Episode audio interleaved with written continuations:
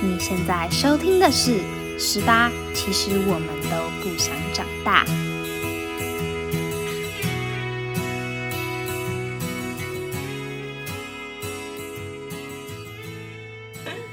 好，那就开始喽。OK OK，Go Go。好，那各位听众朋友们，大家好，欢迎来到十八。其实我们都不想长大的青春经验谈。那我们六月的主题呢，叫做“社畜的生存指南”。在六月，我们十八成员就是要亲自化身为社畜，然后来访问一些可能在实习啊，或是未来工作比较有相关经验的受访者，然后来学习一下我们以后出社会，或者是在以后找实习会需要。做什么功课？然后我们要怎么生存下去？这样，嗯，然后我是木棉，然后我是花生，嗯，好，那今天的受访者呢是舒泽，那舒泽来跟我们 say hi 一下，嗨。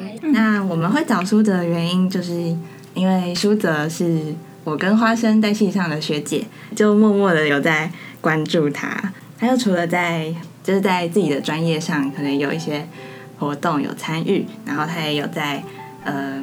我们系外，例如在商业领域或者是其他呃领域的实习，也是蛮有经验的，所以才会想要邀请舒泽来青春经验谈做访者。那舒泽可以先请，请你自我介绍吗？嗨，很高兴能够参加这次十八的节目规划。然后，呃，我是跟你们是花生，花生跟木棉，花生跟木棉，我是花生跟木棉同系学姐。那呃，所选修的科系也是比较偏文史哲跟社会学科学相关的科系。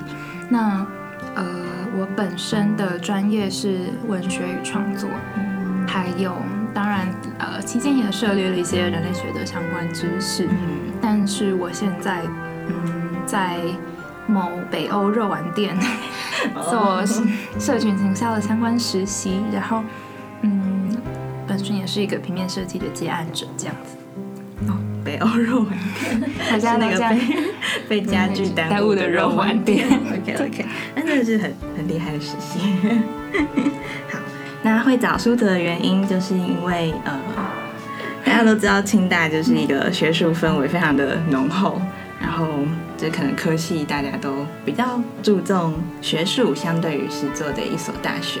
那在我们系上，其实这个风气其实也蛮重的，就是也算有一定的风气，就是在学术面向，嗯，是也蛮重视。那舒哲呢，他其实，嗯，这可能在我们这个科系，或者是在整个以清大来说，算是。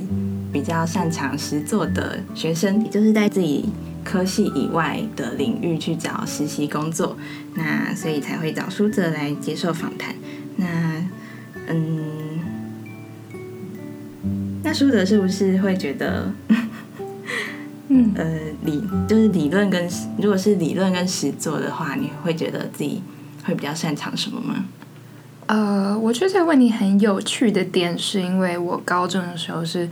非常以现在人设的标准来衡量，非常注重学术的人。哦，对，那个时候师大第一次办经典阅读比赛，就是你可以把它理解成，就是只师大他们那边开了五到十本超硬的书，就什么康德、何谓什么何谓启蒙、妇科，然后就是什么文化工业，或者他上他上一季还有开什么。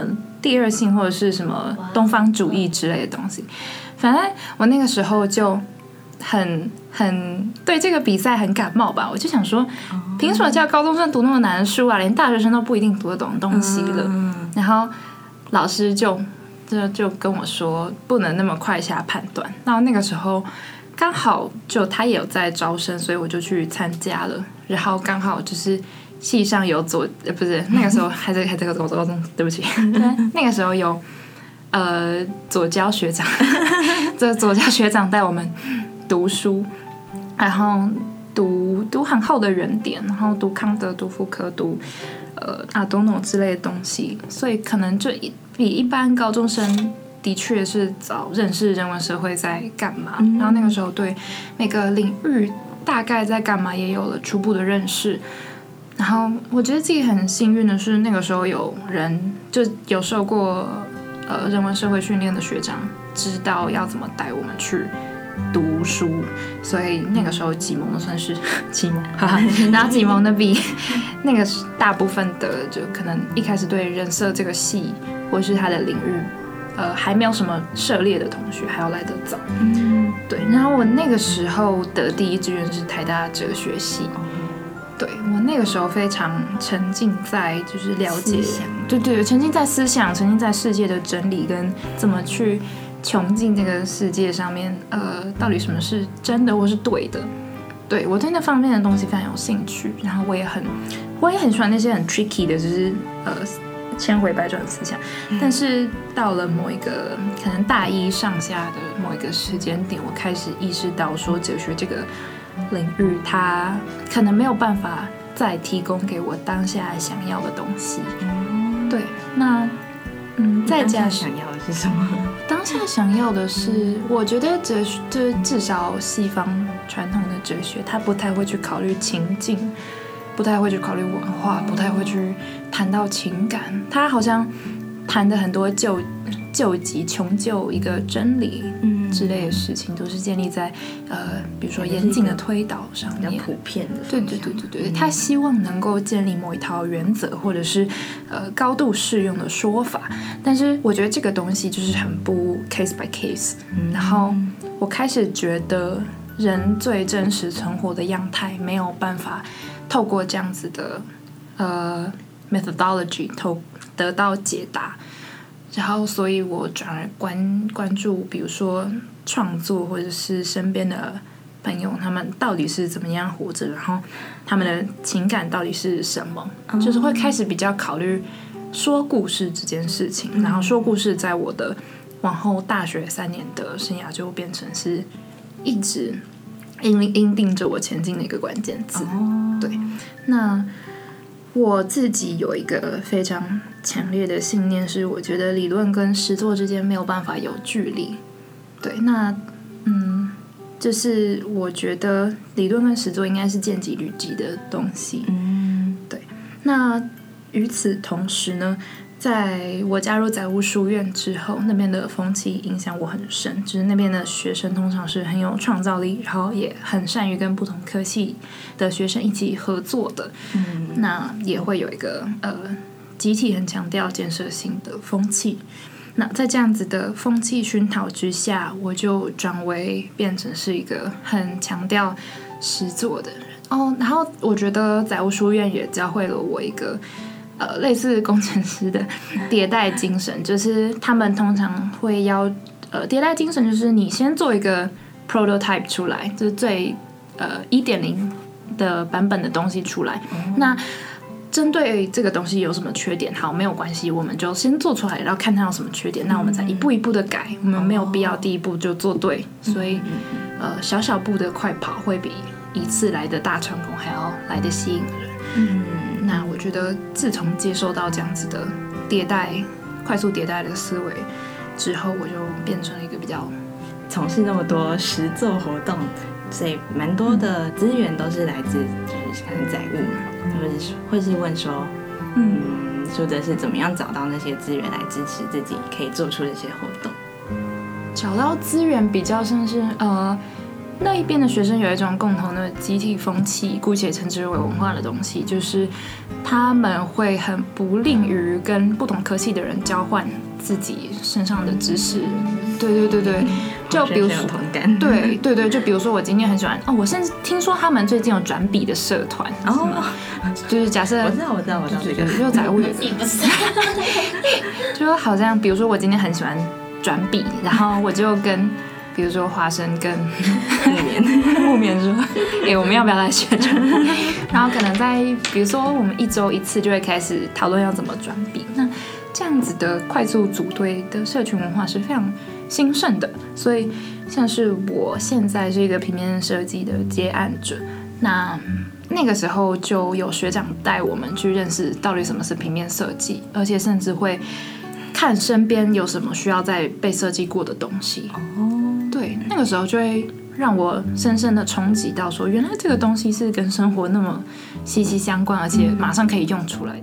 嗯，对，我觉得社群的讨论跟有人陪伴你一起做这件事情，其实是对学习的环节来说非常重要的，不管你学的东西是什么。嗯，那嗯，只是舒德会觉得，嗯，要实际做出一个 case，或者实际做出把那个活动搞出来，会需要具备什么样的能力，或者是你在心态上要要是怎么样的吗？嗯，我觉得会有一个非常重要的心态，是要用最简单的话讲到让任何人都听得懂的沟通。对对对对对对对，就是我觉得这点其实做起来蛮不容易的。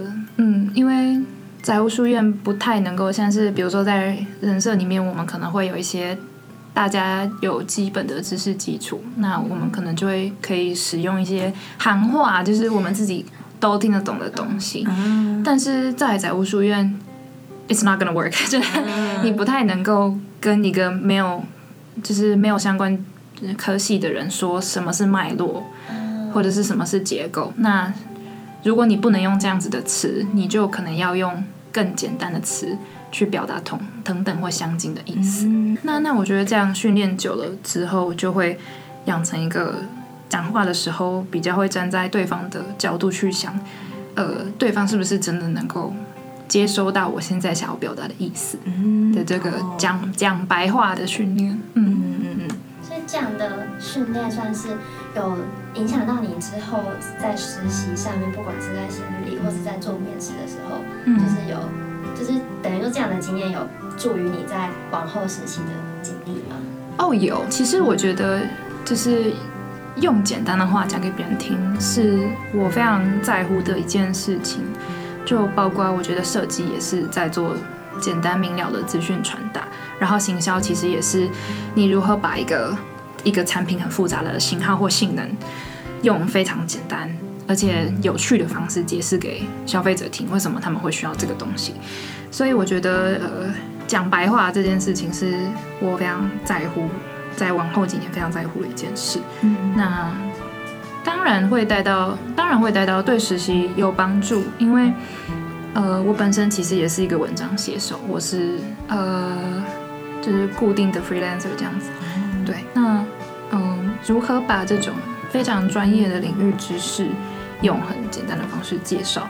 如果长久都在做这件事的话，自然可以累积比较多的作品出来。嗯嗯嗯。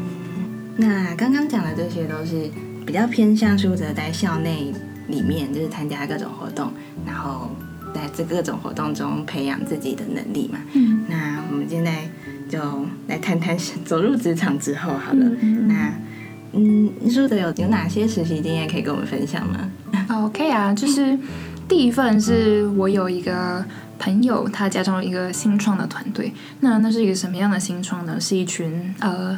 医学系的医学生，他们在办跟医学相关的讲座，跟对去给对三类组有兴趣的高中生。那他最特别的地方就是，所有的工作人员其实都是大学生，尽管他在一个公司的法律的编制底下。哦。对，那那个时候他们刚好缺一个行销，然后我朋友就问问我要不要去当，然后我那个有点像是靠关系，就不是。啦，我是面试进去的，不是不是走那种正规的人力银行去找的。哦，对对，不是走正，因为那个时候 刚误解，笑死，有关系就没关系，这一段剪掉没有啦，就。不是对，那个时候不是从正规的人力银行去找，因为那个时候还没有确立说自己未来会走行销这一块。嗯，然后那是一个非常让我难忘的实习经历，是因为呃，基于旁边这是一间非常小的新创，可能不会有太多行销相关的朋友可以跟你讨论。那碰到很多问题的时候，你都要自己想办法去解决，而且通常你看到的只是一个。大的现象，比如说，今天我们可以透过数据知道，参加营队的人，他参加一次之后就不会参加第二次。嗯，对。好，请问你如何在三个月之内 把业绩提升一百五十趴？就但你只会得到这样子的资讯，你不会知道问题在哪里，你也不会知道透过什么样的手段可以解决问题，你当然也不会知道说你需要什么样的技能或工具才能帮助你解决问题。所以所有东西都是在当下学习，然后自己去找的。对，所以它比较接近新创常见的工作形态，就是你是专案或问题导向的。就是在新创里面，你的老板不太可能有太多时间或资源去让你学工具，他比较像是你现在看到一个问题，然后自己只 whatever it takes，就是把它把问题的解方想出来，比较像这样子的，跟大公司有蛮大的差别。那这是第一段，所以因为那个是一个从零到一的学习行销的过程，所以我觉得相较于其他，呃。正规行销实习生，他会是一个比较完整的，从你定义你的问题到，呃，你分理性分析有哪些进度可以走，到你去找哪一些数位的工具可以去支持你解决这个问题，嗯，会是一个比较完整系统性的训练，嗯。但是那个时候，就是在第一份实习之前就有在自学行销吗？那个时候比较小，也是从写文案跟制图开始，哦，对。那是在嗯。有自己经营粉砖之类的，那之前应该还没有。哦。对对对对对，嗯，之后就是有去一间猎头公司顾问公司。第二间实习。对，那呃现在会出来哦，跟那个十八的观众讲一下，就是这个礼拜要办一个呃，有鉴于身边我有很多朋友，他们可能第一次要找实习，那我想说给他们一个有人可以讨论的平台，所以。我会办一个第一次履历就这样写的活动。好，那为什么之所以会办这个活动？是因为我当初在第二份实习，就是在那个呃猎头顾问公司的时候，稍微知道这个业界呃最粗浅的运作方式是什么，所以才出来办。那那个时候做的也是比较偏社群行销的工作，就是写 EDM 电子报，然后。看粉砖哪一个环节出了问题，想办法解决。哦，对，也是社群媒体的事情。嗯，对。那第三份是呃，在一个语言早疗公司，那就是我的朋友介绍我去的。嗯，对。但那边也是比较特别的是，他是跨过中国大陆、台湾跟美国的市场，所以当然也会有一些跨文化的沟通需要处理。比如说同一份内容，你要怎么转换成三个地区的公关稿？那其实会有一些很细致的。用语差异会，或者是整个客群他的心态跟思维就是不一样的。那最后是我现在在北欧的肉丸店实习，我现在也是在做 social media。那呃上周第一天上班，哦，所以是所以是之后如果看到呃某就是某肉丸店那个粉专有发布贴文，所以大有蛮大几率会是舒哲发的，舒哲写的文案或者舒哲想的企划。呃，有可能，有可能，而且在里面实习就会听到一些即将到来的行销企划，嗯，比如说什么最新的冰淇淋口味之类的，对对对，敬请期待，敬请期待。嗯，当初为什么会选择就是投这些公司，或者选择这些公司去实习，或是选择做社群行销的职位？其实一开始先讲。怎么选公司的这一块，嗯，一开始的时候没有一个很系统性的调查或深入的理解，就去选公司。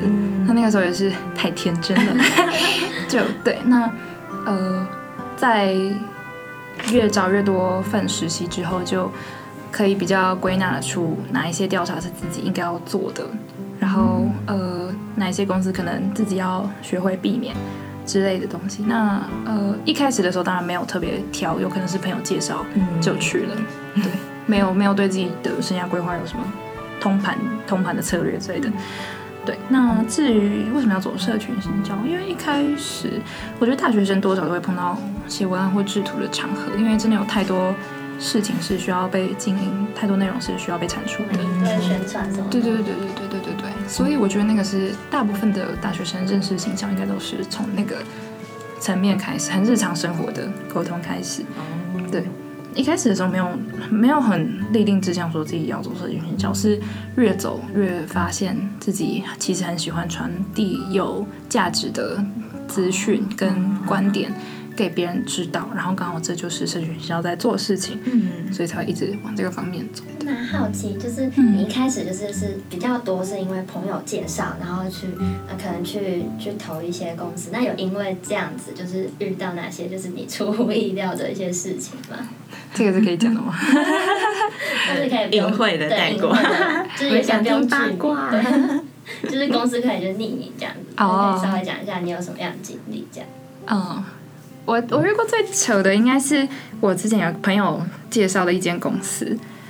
就朋友就去那边实习，然后他每天下班回家都在跟我哭委屈 委屈的吐诉，说什么 他今天又加班，或是他今天又被骂。然后就想说，哦，这有那么惨吗？然 后刚好那天实习，只就是有在清大的某个计划底下，然后那个时候我就有稍微去问了他的意见，他说整体而言是比较快步调，但有学到东西。我就想说，好，那如果有。从策略上面有学到东西的话，也许是一个比较适合我的管道，所以我就去了。然后公司 onboarding 的地就是呃 onboarding 要怎么分？欢迎新人新新手训练的第一天，他就说他希望大家可以来呃这边第一次就要把事情做对，因为新创可能没有什么犯错的机会之类的东西。对，好。反正他就讲了五个核心价值，然后第一次就把事情做对是其中一项。好，然后他们每一个月的最后一天都会开一个月会，就是把大家召集过来检讨的感觉。对对对对对。然后其中有一个关键的问题就是，你觉得你在你的同事身上看到哪个核心的价值？就是那他有举五个什么，第一次就把事情做对啊什么 之之类的。对，然后这是一个月度的仪式这样子。对，然后之后我跟主管碰到一个比较大的摩擦，是我做了一个类似懒人包之类的东西。嗯，对，那这个东西很明显是用来吸引流量用的。嗯，对，那他就希望可以就是加一个简单的表单放在网站上。但我觉得，就是你把使用者导引到网站上，你也没有跟他讲下一步要干嘛，那不是就像是你把一滩水倒在沙漠里面，然后它就蒸发了？你当初为什么要搞这些有的没的？我就跟他试图解释这个东西，但是他就只一一直跟我说，就是你要拉一个表单，这很简单，这不困难，这没有你想象中那么困难。然后那个时候我就。很生气，然后，然后我就跟跟他说，我觉得这样不太符合我们公司一开始讲好的第一次就要 对，哇哇哇之类的东西。嗯，对，嗯，哦，嗯嗯嗯，大概最最大的冲突会像是这样。嗯，对，就那就感觉带带到一个问题，就是说我们在嗯未来在选工作或是在挑选要实习的公司的时候，到底有什么样？嗯，我们可以从哪里知道这间公司到底好不好，或者是说这点，这这可能很多公司在选的时候，我到底要选哪间公司，对我来说会比最有帮助？这样。好啊，我觉得有几个比较关键的指标。第一个就是你要上公司情报网去看，说这间公司的资本额大概是多少。然后，呃，他再去查一下，他两三年之内有没有什么亮眼的公关记录，比较比比较呃显著或大咖的投资者，或者是最新的资金挹注，以及他现在是不是有进到 B、C 轮，证明这间公司在财务上是可行，就是体质比较健康。对，那这个是第一个，就看他的大，就是大大方面，身健检有没有问题。嗯，那嗯，再来就是我会。就是希望实习生至少不要太过于，呃，注重，比如说公司一开始的时候可能会讲说，我们这里是开放办公室，或是有咖啡机，或者什么甜点，什么下午茶吃到饱这些东西。我觉得这些东西当然很美好，但是不会是这间公司带给你最核心的价值。因为说实话，那些东西的成本，可能你第上班第一个小时的薪水就可以 cover 掉了。就这些东西真的不是重点。就我自己觉得，对。所以如果一个公司太强调它在设备上面有有多好的话，你可能要小心一下，就是就是它是不是对对对对。是什么欲盖弥彰之类的，对对对。然后再来就是，我希望大家面试的时候都至少要问公司说，假设我上班一周三天，那你会希望我怎么分配我的时间去完成公司想要达成的工作？之所以一定要问这个问题，是因为大部分的公司在面试的时候，为了留住人才，他们都会宣称说，自己可以给实习生很大的发挥空间。这当然不一定是谎言，他们可能实际上真的是这么想的。但是当手上有很多日常运营的事项跑出来的时候，呃，大部分的公司都不会希望实习生去。呃，花太多时间在自己的事情上，对，正学的事情，对对，就大部分对公司的实习生的心态比较多是，呃，该做你还是要做，剩下时间你才可以拿来做这些事情。但是如果连他觉得你该做的事情都超过你的基本公司能完成的东西，那我觉得就可能你真的没有什么时间去自我发展。所以我觉得，呃，请对方排时间这件事情是把你未来的工作明确。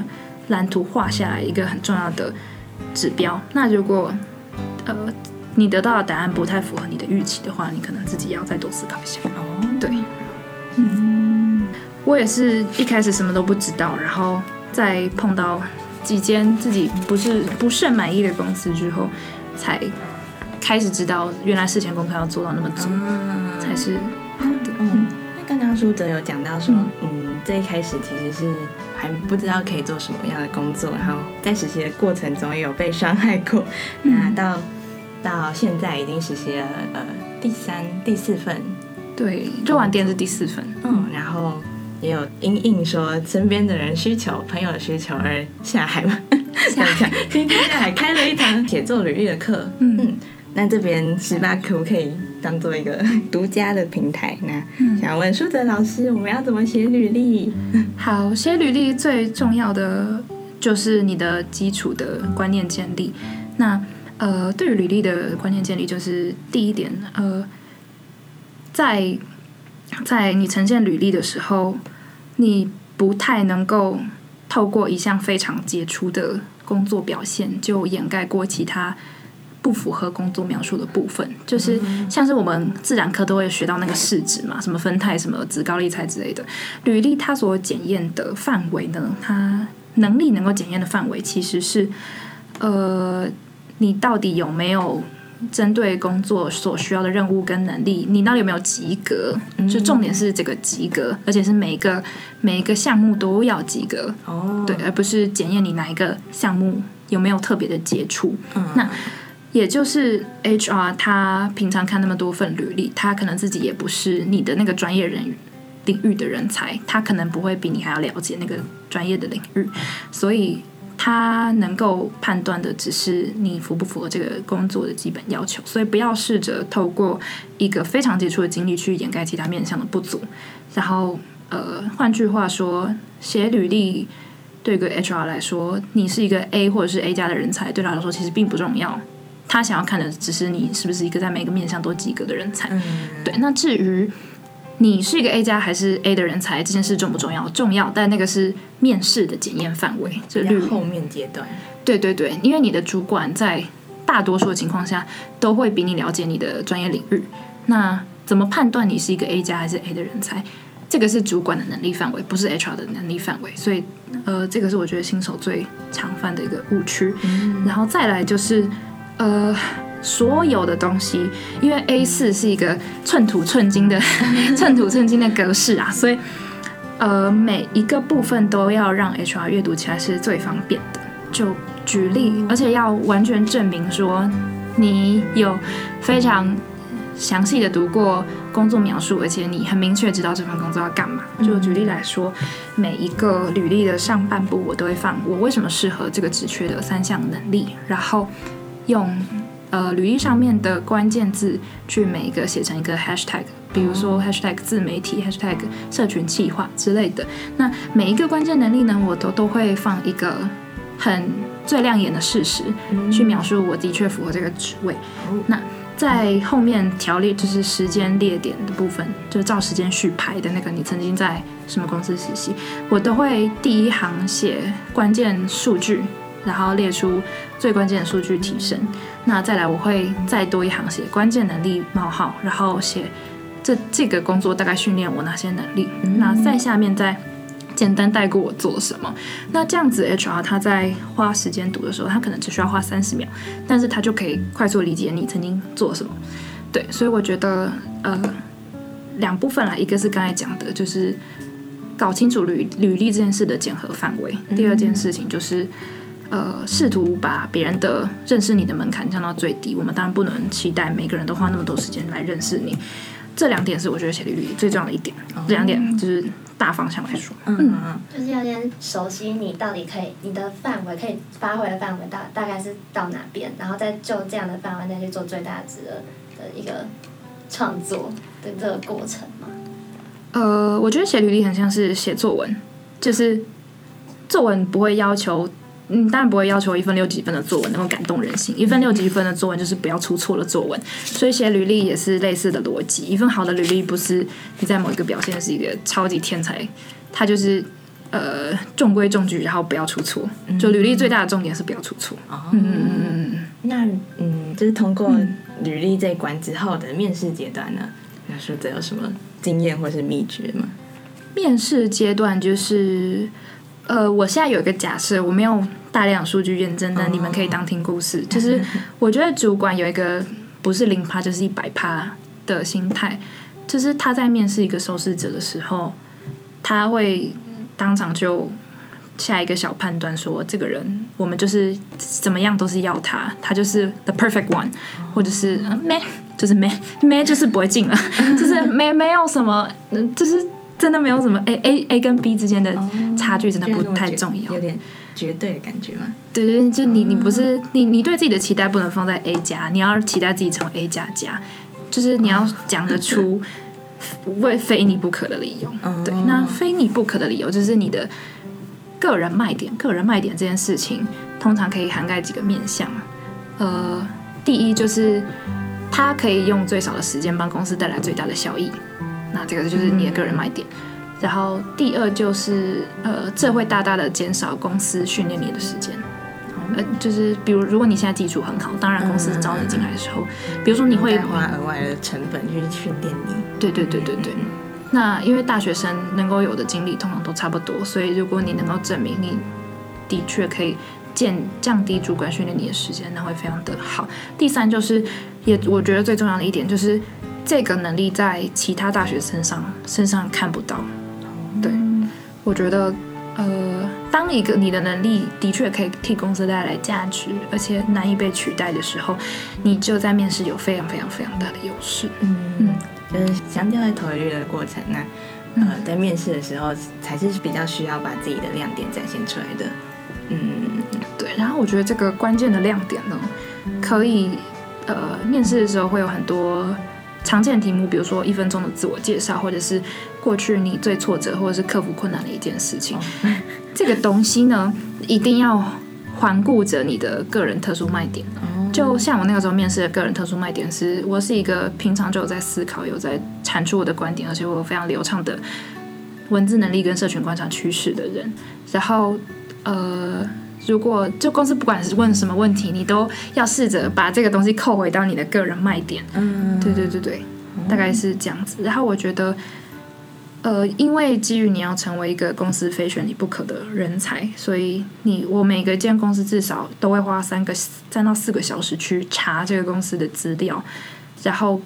搞清楚这个公司的产品，然后他跟其他竞争者有什么差别，他喜欢什么样的人，然后他未来三年的成长趋势怎么样？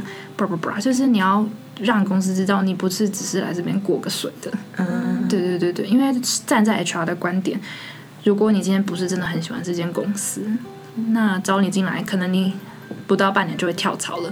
那其实，在时间上对他们是一个很大的浪费。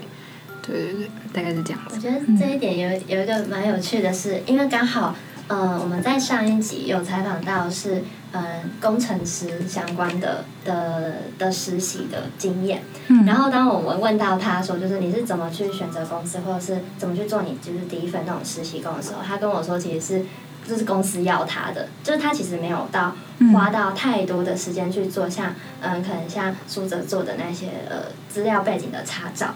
对，那这其实也是，嗯，我其实就是我自己本身有在困惑的一点，就是说，对于就是理工科系，或者是说，或者是我们自己人文社会学科在学的这些东西，是不是因为我们学习的内容的性质，变得让我们比较需要在可能出去找公司的时候，好像会不太确定我应该要怎么去找适合我的公司，所以变成我需要花更多的时间去做这些背景查找资料啊，或者是投很多不一样的履历之类的，就不知道苏哲对于这方面的想法是什么。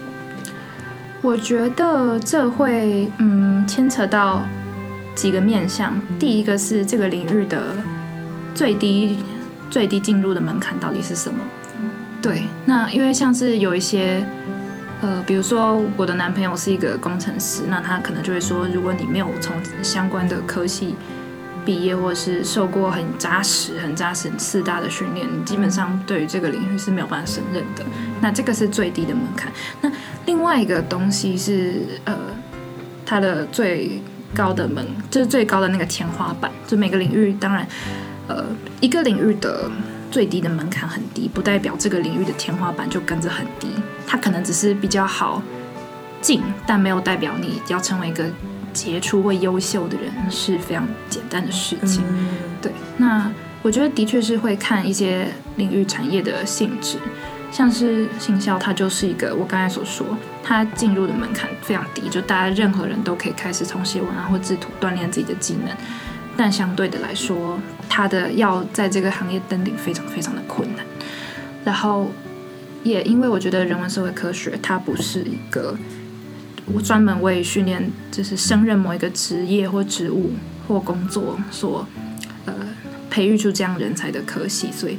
Well，当然，你的确是需要做这件事情，但是，嗯，我不会觉得这是比较劣等或次等的，那只是它的产业的性质就是就是这个样子。然后我知道有一些像 BD 或 HR，他的职业他也是这个样子，因为他当然欢迎来自也许可能不同科系之类的学生，那每个人表现的落差水平也会非常的大。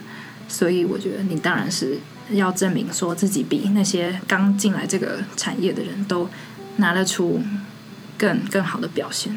我觉得这不代表在就业市场上人文社会的学生一定会比较吃亏，真的不代表。嗯，那就是这样，人文社会的，就是它好像就像是一个。嗯，我们在进入就是实习的，它是某一个工具嘛，就是带到我们身上之之后，可能以后出社会啊，要去呃工作，或是不管是实习上面，就是可以运用到的技能。那呃，你有因为就是学习人文社会学科这样的性质的的东西，然后具备这样的工具，然后因为我觉得就是这样的工具，对于你在走这些，比如说线下这些实习，就是有哪样的帮助嘛？或者是说，呃，因为可能人文社会学科这种工具，你会觉得它。比较是呃适用于哪一个面向的实习嘛？就是会有这样的一些关于这样的一些想法。科系的差别。对对对对对。好，那再谈到是你的科系跟你的工作之间有没有注意的关联性嘛？那就因为我是一个行销，我从行销的角度来回答这个问题，就是。呃，行销的科技跟工作表现有高相高度相关吗？完全没有，就是你可能是商学院的，你可能也是理工背景的，然后你可能是人文社会。我甚至还有听在海尼根就超大公司的一个主管，他是学人类学的。哦，对 对，所以相关度非常低啦。那基本上就是你就各显神通，你只要表现的好，你就是一个优秀的行销人，跟你科技没有什么关系。那嗯。我自己会觉得很多人文科、社会科系的朋友，他们会常问我类似的问题：是要怎么把自己科系领域的能力在工作上带来 either 影响力或金钱？那呃，我会觉得，就的确，当这个科系是我们手上的工具的时候，有一句话说：当你手上拿着榔头的时候，看什么东西都会像钉子。所以你可能拿着人文社会科系的知识，你就想说：哦，我要怎么透这个这这个东西来赚钱？哦，我要怎么东西透过这个东西来。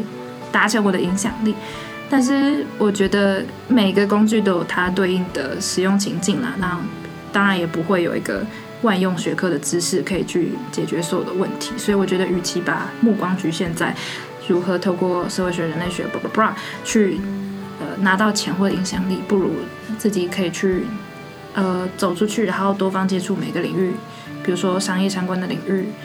呃，或者是科学工程相关领域，他们到底在干嘛？这样子充足你的工具箱之后，你会比较能够对于什碰到什么样的问题要怎么解决，有一个比较完整的理解，大概是这样。嗯，还是可能在大学的时候，还是要多充实一下自己的工具箱，就是可能在各方面都根据自己的兴趣，在各方面都可能学习一点，在未来会比较有帮助。这样大家赶快笔记起来。嗯，那我们在十八粉专其实也有发一些线动，问大家可能在找实习还有找工作之前有遇到什么样的困难或者是问题。那第一个问题就是工作好累怎么办？我那时候在职的时候也是工作很累，就是我觉得，呃，工作很累这件事情其实是来自你长时间一直觉得自己必须要妥协自己的界限。就比如说主管可能叫你做一份作业，他没有明确的开口讲出你要加班这句话，但是实际上你被拿到的工作就是很明显不可能在八小时之内做完。那或者是下班的时候传一封讯息给你，然后。你尽管没有人叫你说你要回复，但是你心里还是会有一个压力，说这件事很急，我必须要在非上班时间处理。那我觉得这个很小的界限累积起来的时候，它就会变成个人压力的一个来源。所以我觉得工作好累，可能是因为你想要对这一切说不，但是你觉得自己没有办法说不。但是我觉得工作很累，最主要那要要。跟这件事和解的秘诀就是你要相信自己可以说不。嗯，对对对对，哦，是很重要的一个意识，这样。对，那嗯，那有一个人有问说，他其实完全没有相关经验，然后他的经验就像一张白纸，那他有点困惑，说到底该如何得到这个实习工作？呃，如果你完全没有相关经验，但 somehow 你想要进这个领域的话，可能要询问一下。自己是喜欢这个领域带来的外在的成就，喜欢他的工作氛产业氛围，喜欢他可能之类后的薪水发展，还是你真的热爱这件事情？那我觉得，如果你并不是真的喜欢这件事情，也想得到相关的工作，这本身不构成一个问题。我觉得最快的方式就是你上 LinkedIn、一零四之类的求职平台，然后搜寻大概十到十五份。跟你同同年龄差不多背景的人，他们在这个阶段到底先做了哪些事情，然后试图把它列一个，比如说三个月到六个月内你可以完成多少，就不要把不要一次把事情想得太难，先把问题拆写成小块小块的步骤，然后一步一步去做完它。就我曾经听过一个故事，他说棒球的那个选手，他不是他不是经过精密的计算之后才接到那颗。外野的高飞球的，他是一步一步看着球，然后他慢慢的调整自己的步伐跟方向，然后某一天他就接到球了，所以给你参考。嗯嗯，好，那嗯，还有人问说，就是他们会不知道怎么安排实习的时间？我觉得，呃，这可能不是一个时间管理的问题，这是你愿不愿意妥协的问题。对对 对，跟刚刚 say no 一样是。对，我觉得应该是问题，其实不是你不知道怎么时间管理，而是这些东西对你来说都很吸引人，然后你什么都想要。就我当然自己也是一个这样子的人，所以呃，你可能要自己去抉择一下，如果什么都想要的话，当然就会很累，然后你要有心理建设，你就是会很累。然后如果你真的不想那么累的话，从最你可以认为最可以抛弃的东西，比如说推掉一门课，或者是呃。最简单当然是要一门课，就或者是要求自己某某一些报告不要表现的到一百分，可能八十分就够了之类的。就是你要么让你要么做少一点事情，要么让每件事情不要做那么好。嗯要有选择跟取舍。对，要甘愿。对，嗯嗯。那最后的最后呢？那想问舒泽有没有想要对，就是嗯，可能同样年龄想要找实习，或者是未来即将进入职场的呃。社畜们，就是我们有一些建议吗？或者想说的话？我觉得，通常百分之八十对于实习或找工作问题，其实最核心都是自我价值的问题。嗯，就是包括你认为自己值不值得这样的工作，值不值得这样的机会，你值不值得未来是一个大家可能会觉得你光鲜亮丽或成功的人，或是值不值得自己超喜欢的。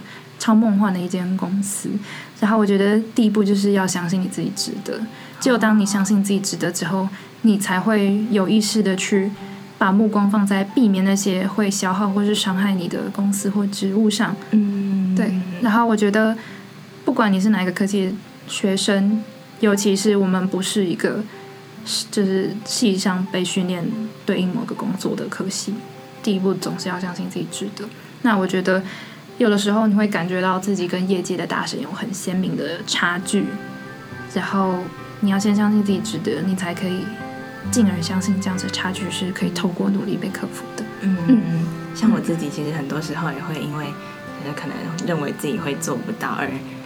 呃，去失去了很多可以做某些事情的机会，这样，所以我觉得，所以我这次的建议其实是，嗯，可以帮助很多同样可能对自己不自信的人，然后去勇敢跨出一步的一个很蛮暖心的一个对啊蛮很暖心的建议。那就谢谢舒泽这次的。